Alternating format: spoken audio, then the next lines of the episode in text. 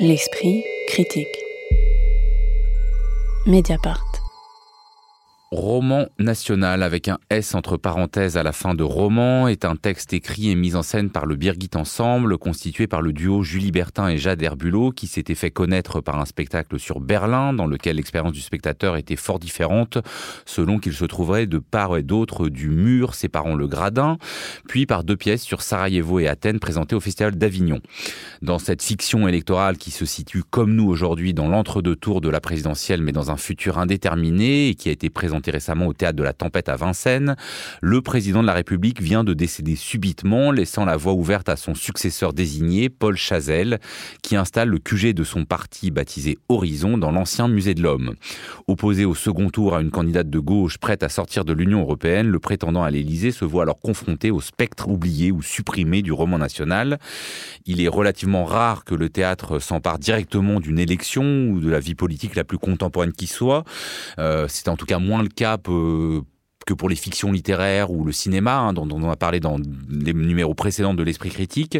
Qu'est-ce que vous avez pensé de la démarche, Anaïs Loin, avant qu'on parle du spectacle lui-même? Oui, alors la, démarche, euh, elle s'inscrit vraiment dans, la démarche que défend euh, le Birgit Ensemble euh, depuis son origine, à savoir c'est un collectif qui se crée en 2014 et qui affirme d'emblée un désir de faire un théâtre politique qui est lié à une critique des institutions. Donc on commence par une exploration des institutions européennes avec euh, les spectacles que vous avez cités, euh, Joseph. Et euh, elle commence par la suite un, cycle dédié aux institutions républicaines. Donc elles font, elle crée un spectacle qui s'appelle Entrée libre, où là elle rejoue l'occupation du théâtre de l'Odéon. Et ensuite elle crée à la Comédie Française les, un spectacle qui s'appelle Les Oubliés Paris-Alger, où là elles vont traiter de l'héritage de la, guerre d'Algérie. Et donc cette, pièce national s'inscrit à la suite euh, vraiment des oubliés et euh, on, en, on en trouve, euh, enfin on y trouve une construction d'ailleurs assez similaire, à savoir qu'on a l'histoire qui s'invite dans le présent. dans les oubliés, on était dans une, une salle des fêtes, une salle de mairie, on assistait à un mariage entre une femme française et un homme franco-algérien.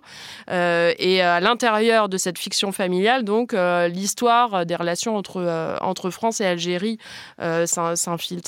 Euh, et euh, là, on est dans un, espèce de, présent parallèle ou de futur proche, on ne sait pas trop. Et finalement, le, passé s'invite également à travers des fantômes. On a des canaques là qui, viennent perturber cet entre-deux tours. donc voilà, moi je retrouve vraiment la démarche en fait du Birgit Ensemble, mais qui n'est pas non plus complètement isolée dans le paysage du théâtre français. On peut pas dire ça non plus. Moi, ça me fait beaucoup penser euh, notamment au théâtre de Baptiste Amann qui, avec son cycle des territoires, invite des figures historiques toujours dans le présent, dans des fictions familiales. Donc on est très proche de ça. On peut penser à Alexandra Badea aussi, avec sa trilogie Point de non-retour, qui là euh, explore euh, les, récits un peu ce qu'elle appelle manquants de l'histoire française. Et euh, pour parler de vraiment d'élection, il y a Mathieu Bauer qui avait fait tout un feuilleton sur une élection à son arrivée au théâtre de, de Montreuil. Donc voilà, on ne peut pas dire non plus que ce soit une chose absolument nouvelle. Isée Sorel, et euh, donc bah, toujours sur cette démarche, et la difficulté aussi que c'est une démarche qui a été beaucoup faite par les séries télévisées avec une maestria, euh, voilà, quand on a vu The West Wing ou même Baron Noir, euh, comment est-ce que le théâtre peut aborder cette espèce de, voilà, l'entourage d'un président sans se confronter à tout ce qu'on a déjà vu et parfois, voilà, avec ce qui, a, fait une partie du succès des séries? Bah, c'est vrai que pour moi, ce spectacle pêche par comparaison. Euh, puisqu'on a euh, tout cet imaginaire en tête et qu'on a été euh, complètement pris justement par ces séries. comment, comment faire mieux? Comment déplacer ça? Là, j'ai l'impression qu'il y a la tentative de mettre une espèce de souffle shakespearien avec cette hantise, cette anthologie, c'est un spectre entre la France et cette présidentielle ici. Mais là encore, je trouve que finalement, c'est un peu trop bricolé, pas assez déployé. L'idée pour faire advenir ces spectres, c'est quoi? C'est que le, cabinet de campagne, en fait se situe dans le musée de l'homme et donc le candidat se retrouve aux prises avec cette histoire dont il hérite et c'est là où ça peut aussi faire référence au titre, hein, ce roman national mis, mis au pluriel, puisque le roman national, donc le patriotisme naturalisé dont il faudrait être fier, a été quand même battu en brèche par la décolonisation. Donc on peut aussi voir ce roman, comment il est justement mis, mis à nu ainsi. Et euh, une autre chose là euh, sur laquelle je peux rebondir, c'est qu'en effet, c'est un théâtre politique qui a un sujet politique, mais qui pour moi n'est pas politisé. C'est-à-dire, euh, on n'a pas un traitement politique de cette politique-là, je trouve. Là où peut-être qu'on aurait pu avoir une plus-value par rapport aux séries, justement dans le rapport au public. Et là, moi, le public, on est face à presque une, bon, pas une comédie, mais une fresque de boulevardière, presque, je trouve, dans la façon même dont les personnages sont traités, etc., avec l'adultère, euh, les guerres intestines. Mais euh, je trouve qu'il n'y a aucun dissensus qui est créé entre euh, le plateau et la salle. Et c'est là où il y aurait pu avoir un intérêt un peu plus poussé. Caroline Châtel, sur cette question, parce qu'il y a aussi, il faut le bien dire, il y a une sorte de narratrice, une documentariste qui fait le reportage et qui, à intervalles réguliers, vient en fait nous interpréter ce qu'on a vu ou nous euh, expliquer que là voilà on passe dans un autre moment et qu'est-ce qui s'est passé avant. Est-ce que ça justement c'est alors euh, c'est là où il y a un rapport plus ou moins avec le public, mais euh, bon peut-être que cette mise en abîme elle pour nous expliquer c'est très didactique. C'est très didactique. Oui c'est ça c'est cette cette narratrice qui arrive donc au début du spectacle qui vient à plusieurs moments et qui boucle le spectacle à la fin, qui qui est journaliste et qui intègre l'équipe de campagne et qui donc suit tout cela de l'intérieur, elle a vraiment un rôle de, euh, de personne qui, qui nous prend par la main et qui, et qui nous guide. Et pour, euh, euh, parce que on a le sentiment que ce soit un spectacle dans lequel il faut que nous comprenions absolument tout.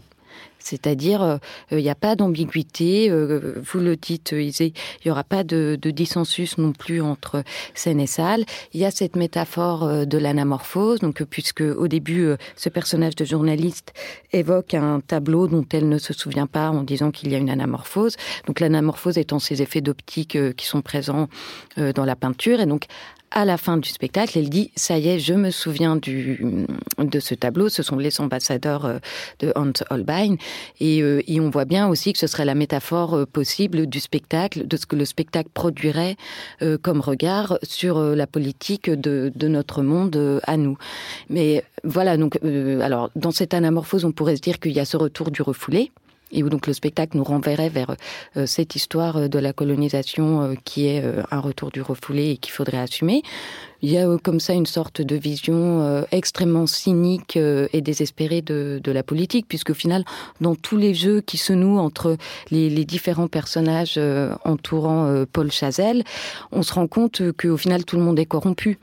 Donc, euh, donc, donc, il y a quelque chose. Euh, avec plus ou moins euh, de corruption, mais avec... mais, mais alors c'est peut-être ça. Je, je, vous, je, vous, coupe un instant parce que euh, Anaïs Elouin parlait de des territoires de Baptiste Anam euh, où il y a effectivement à la fois la fiction familiale. Là, le, le peut-être le problème, c'est que alors que moi je trouve que et chez Anam et dans le Birgit ensemble, il y a vraiment une troupe d'acteurs euh, qui sont pour la plupart excellents, mais là les personnages sont, sont trop stéréotypés pour que la, la troupe ait, ait l'intérêt qu'il a dans les territoires, non? Oui, tout est verrouillé. C'est-à-dire que euh, les personnages, les comédiens sont excellents. Enfin, on sent vraiment qu'il y a des corps, euh, des physiques. C'est très musculeux dans, le jeu, mais euh, l'histoire est verrouillée, les personnages sont, verrouillés. En fait, c'est un, c'est un spectacle qui est plein mais où en fait, moi, en tant que spectatrice, je n'ai aucun endroit, aucune aspérité, enfin, aucun endroit dans lequel je peux me glisser. Mais alors, à quoi c'est lié, Anaïs Moulin Parce que on sent qu'il y a des fois, peut-être, il y a un écart trop grand entre la mise en scène, qui est quand même assez imposante, hein, comme souvent avec le Birgit Ensemble, et un texte qui est peut-être pas à la hauteur. Euh, Est-ce que ça tient aussi à des, euh, des, effets, euh, le traitement scénique des fantômes avec ces interférences sonores, ça semble un peu convenu? Enfin voilà, à quoi tient que ce projet avec des bons acteurs, bah, finalement, nous laisse au bord de la route? Bah, En fait, on aurait pu s'attendre à ce que effectivement l'histoire de ce collectif, donc qui, comme je le disais, est déjà est déjà ancien et qui travaille en plus sur des écritures de plateau, on aurait pu s'attendre à ce que ce collectif entre en dialogue avec l'autre collectif qui est le collectif de la fiction, le collectif politique. Et à aucun moment, pour moi, ça ne se produit en fait. C'est-à-dire que la fabrication du spectacle, l'écriture en train de se faire est complètement invisible dans le spectacle. C'est quelque chose, c'est une écriture qui est complètement figée et qui ne laisse, qui ne laisse aucun, aucun espace finalement au doute et euh, au dialogue avec la fiction. Il n'y a, a pas de jeu dans cette pièce, en fait. Et euh, c'est, je pense, sa, sa, faiblesse première. Et quand on parlait d'ailleurs de la, de la narratrice, moi, je n'ai pas trouvé donc, cette narratrice qui est la... Enfin, cette documentariste, qui à la fois suit la campagne euh, de l'entre-deux tours et en même temps nous explique à nous, les spectateurs, qu'est-ce qui s'est passé, qu'est-ce qui ne s'est pas passé. Bah, c'est vrai que moi je trouve aussi ce qui manque, c'est ça, c'est trop plein, mais tout le reste manque presque, c'est le souffle de la langue aussi. Parce que si on pense aux personnes, enfin, il y a quelque chose d'assez euh, brechtien, je trouve, dans la démarche, mais c'est clair qu'on n'est pas du tout à la hauteur de euh, la résistible ascension d'Arthur Huy, et là, ça serait un peu la résistible descente de Paul Chazelle, du nom euh, de ce candidat à la présidentielle. Et ça, je pense qu'en effet, ça rejoint toutes les autres petites choses qu'on avait dites, à savoir ces personnages trop stéréotypés. On a vraiment en plus une vision, je trouve, là encore, de l'homme providentiel qui évidemment est défaille ici, mais qui a, tous les atours de ce qu'on attend euh, typiquement d'un président. Voilà, il présente bien, il a sa chemise euh, blanche, etc., etc. Et tout ça, en fait, à aucun moment, là encore, ne nous déplace. je reviens à, ce que vous disiez, Anaïs Loin, sur la fiction, parce qu'il y a quand même un avertissement au spectateur qui est ainsi rédigé, qu'il vaut la peine de citer. Tout dans Roman National est imaginé, toute similitude de noms, de détails, toute ressemblance avec des situations réelles ou des personnes existantes ou euh, ayant existé ne saurait être que pure coïncidence. Néanmoins, il arrive parfois que la réalité rattrape la fiction. Alors évidemment, le, parti euh, de Paul Chazelle s'appelle Comme euh, celui euh, qu'a créé Édouard Philippe, mais ça suffit peut-être pas. Et est-ce que c'est moi un peu ça la question que je me suis posée de la temporalité. Donc on est dans un futur indéterminé, à la fois très proche parce que bah, tout ressemble. Hein, on est dans un entre-deux tours assez classique, et en même temps, il s'est produit une catastrophe qui a produit notamment l'arrivée de migrants climatiques, qui fait qu'on a créé des centres pour réfugiés climatiques et tout tourne autour de ça. Mais on a l'impression que justement, euh, peut-être que ça, le décalage, il n'est pas assez fort pour faire euh, non seulement science-fiction, mais même fiction. Oui, oui, il y a un désir euh, de décalage avec le réel qui, qui ressemble à un aveu d'échec finalement du Birgit Ensemble.